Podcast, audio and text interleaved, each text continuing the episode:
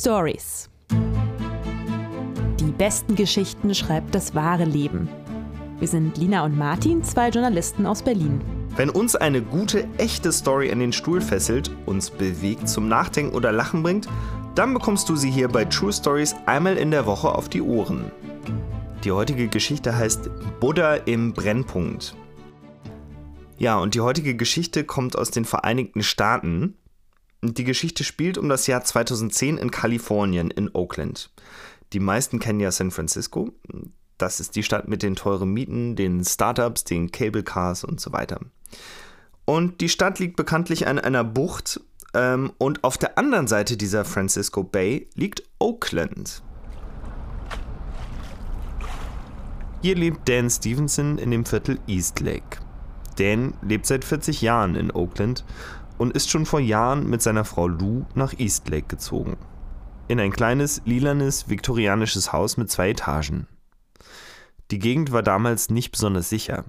Eigentlich so ein, so ein Brennpunkt kann man sagen. Da gab es zum Beispiel Überfälle auf Passanten, aggressive Typen und so weiter.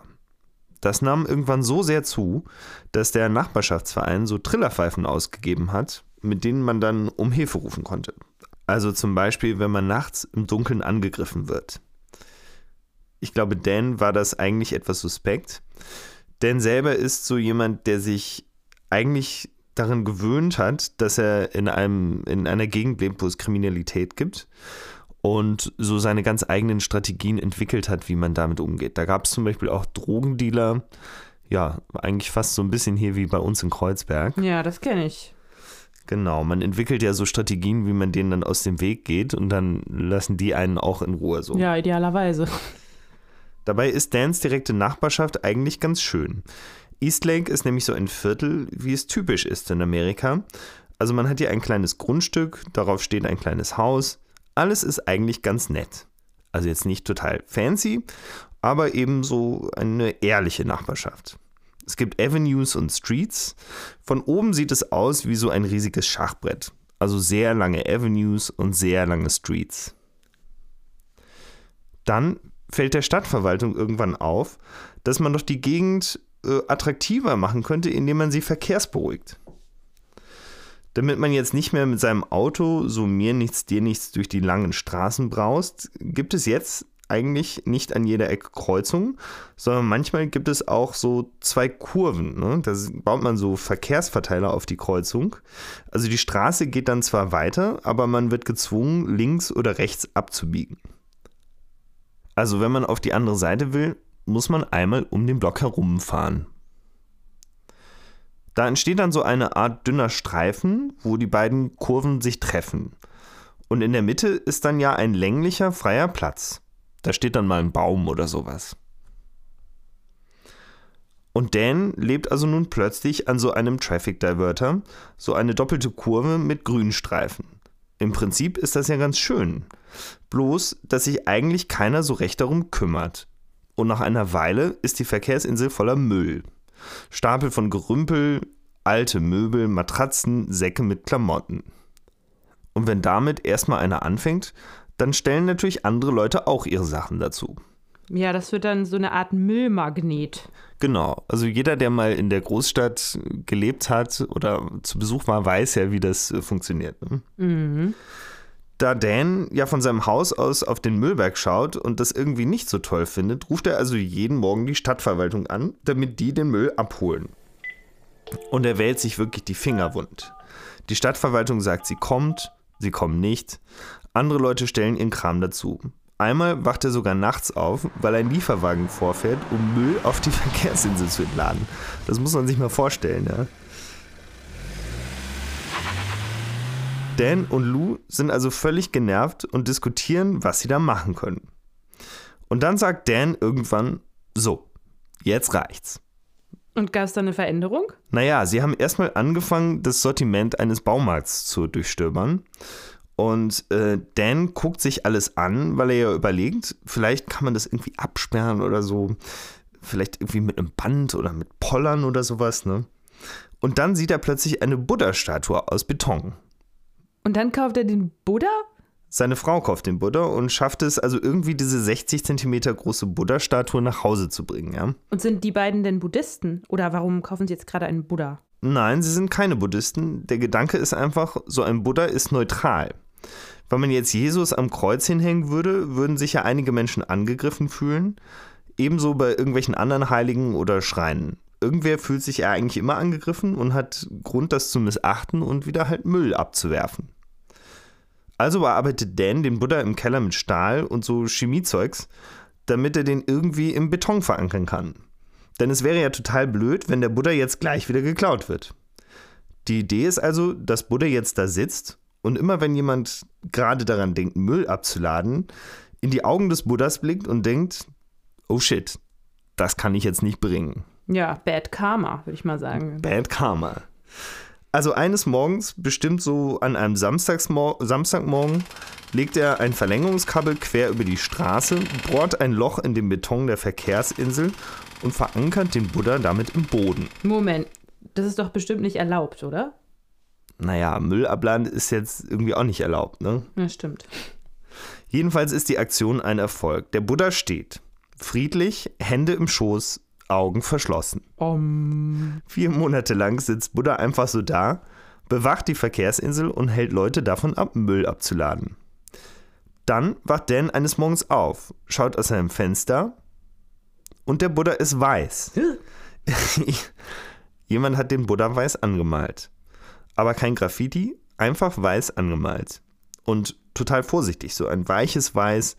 Und um ihn herum sind auch überhaupt keine Farbflecken, also da hat sich jemand total Mühe gegeben.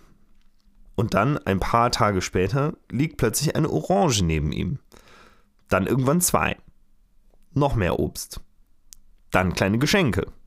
Münzen. Oh, das ist ja süß. Dan weiß erstmal nicht, wo das jetzt alles herkommt, aber seine Theorie ist, dass die buddhistische Gemeinde, also in Kalifornien sind das ja hauptsächlich die Vietnamesen, einfach den Buddha adaptiert haben und jetzt auf ihn aufpassen. Die kamen also jede Nacht oder früh morgens, um nach dem Rechten zu sehen.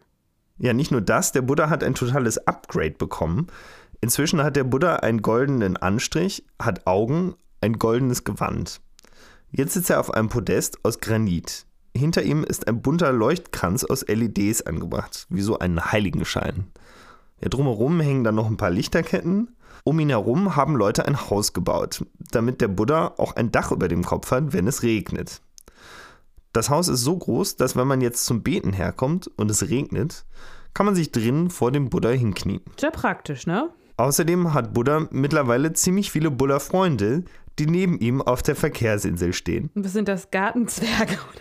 Die haben jetzt auch alle ihre eigenen Hütten. Buddha-Freunde. Okay. Buddha-Freunde. Die haben jetzt auch alle ihre eigenen Hütten und ähm, haben auch alle Leuchtkränze aus LEDs. Das scheint irgendwie so ein Ding zu sein. Also wenn man nachts vorbeikommt, dann sieht man das schon von weitem.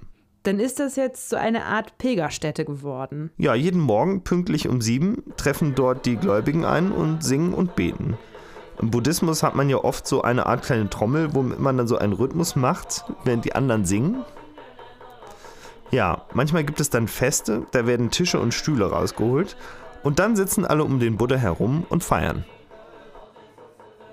Aber die Leute, die wissen schon, dass der aus dem Baumarkt komme und Dan den dahingestellt hat, oder? Ja, klar. Und jedes Mal, wenn wieder so ein Fest ist, bringen sie bergeweise Essen, Wein, einmal sogar Whisky zu Dans Haus, einfach um sich zu bedanken. Da wird dann Dan immer ganz verlegen und sagt, oh, vielen Dank, das ist zu viel. Es ist doch jetzt euer Buddha. Das Problem ist auch, dass viele gar kein Englisch sprechen, aber alle sind immer total höflich, verbeugen sich und dann verbeugt sich Dan und dann verbeugen die sich wieder und dann verbeugt sich wieder Dan und so weiter. Also das ist schon etwas äh, skurril teilweise. Man muss sich ja vorstellen, dass da bis heute jeden Tag mindestens 70 Leute vorbeikommen, um zu beten. Plus die ganzen Touristen, die von ihren Freunden davon gehört haben. Die klingeln dann natürlich alle bei Dan und wollen ein Foto mit ihm haben. Ne? Am besten noch vom Buddha. Aber er nimmt das eigentlich ganz gelassen. Das Verrückte dabei ist ja, dass Dan eigentlich diesen Buddha nur dahingestellt hat, weil er so genervt war von dem Müll. Ihm ist einfach auch nichts anderes mehr eingefallen. Ne?